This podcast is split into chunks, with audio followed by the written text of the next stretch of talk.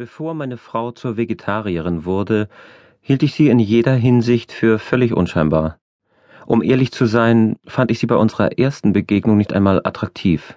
Mittelgroß, ein Topfschnitt irgendwo zwischen kurz und lang, gelbliche unreine Haut, Schlupflider und dominante Wangenknochen. Ihre farblose Kleidung zeugte von ihrer Scheu, etwas von sich preiszugeben.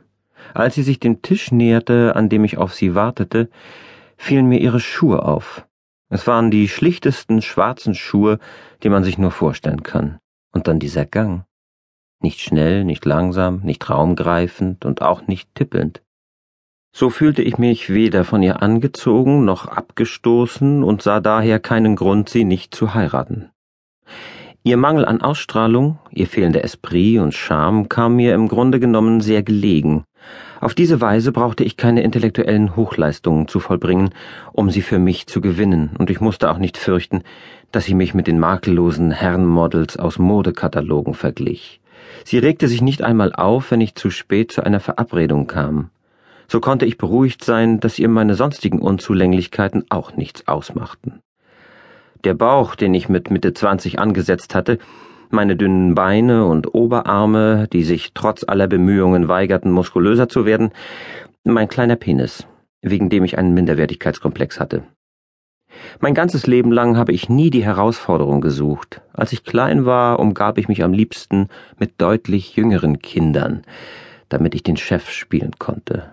Später bewarb ich mich an einem College, das unter meinem Niveau lag, um sicherzugehen, dass ich ein Stipendium bekam. Schließlich nahm ich eine vollkommen durchschnittlich bezahlte Stelle in einer kleinen Firma an, in der man meine begrenzten Fähigkeiten jedoch zu schätzen wusste, solange ich pflichtschuldig meine Arbeit tat.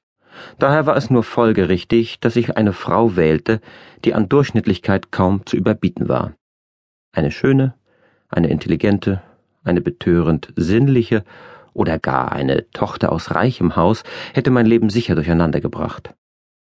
Meine Erwartungen wurden voll und ganz erfüllt. Ich hatte eine ganz normale Ehefrau bekommen, ohne lästige Extravaganzen. Sie stand jeden Morgen um sechs Uhr auf und machte mir Frühstück aus Reis, Suppe und gelegentlich Fisch. Wie sie es von Jugend an gewohnt war, trug sie auch nach unserer Heirat durch Teilzeitjobs zum Familieneinkommen bei, Sie arbeitete als Hilfslehrerin in einem Institut für Computergrafik, das sie selbst ein Jahr lang besucht hatte, und kümmerte sich nebenher in Heimarbeit um Aufträge von Manga-Verlagen, bei denen es darum ging, Sprechblasen mit Text zu füllen. Sie redete in der Regel nicht viel, bat mich selten um etwas und machte mir niemals eine Szene, egal wie spät ich heimkam. An Tagen, an denen wir zufällig beide frei hatten, bedrängte sie mich nicht, mit ihr auszugehen. Während ich die Nachmittage auf dem Sofa vertrödelte, in der Hand die Fernbedienung des Fernsehers, zog sie sich in ihr Zimmer zurück, wahrscheinlich zum Lesen, ihrer einzigen Leidenschaft. Dabei sahen die Bücher meistens dermaßen langweilig aus, dass ich mich nicht einmal überwinden konnte, die Titelseite aufzuschlagen. Nur zu den Mahlzeiten öffnete sich ihre Zimmertür, und meine Frau kam wortlos heraus, um zu kochen. Ich muss zugeben, das Leben mit ihr war nicht gerade aufregend, aber ich war dankbar dafür. Wäre sie eine der Frauen gewesen, die ihre Männer wegen jeder Kleinigkeit mehrmals am Tag anriefen und regelmäßig eine Szene machten, wie ich es bei meinen Arbeitskollegen und Freunden mit ansehen musste, hätte ich schnell die Nase voll von ihr gehabt. Nur in einer Hinsicht unterschied sie sich vom Großteil der anderen Frauen. Sie hasste es, einen BH zu tragen. Unsere Treffen vor der Heirat waren kurz und unspektakulär.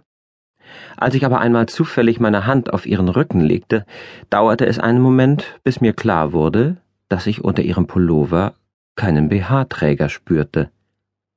Mir wurde ganz heiß bei dem Gedanken. Plötzlich sah ich sie mit ganz anderen Augen und verbrachte mehrere Minuten damit, in ihrem Verhalten nach Anzeichen dafür zu suchen, dass sie eine versteckte Botschaft an mich aussendete. Ich kam jedoch zu dem Schluss, dass dem nicht so war. Was war es also dann? Bequemlichkeit oder Nachlässigkeit? Ich konnte es mir nicht erklären.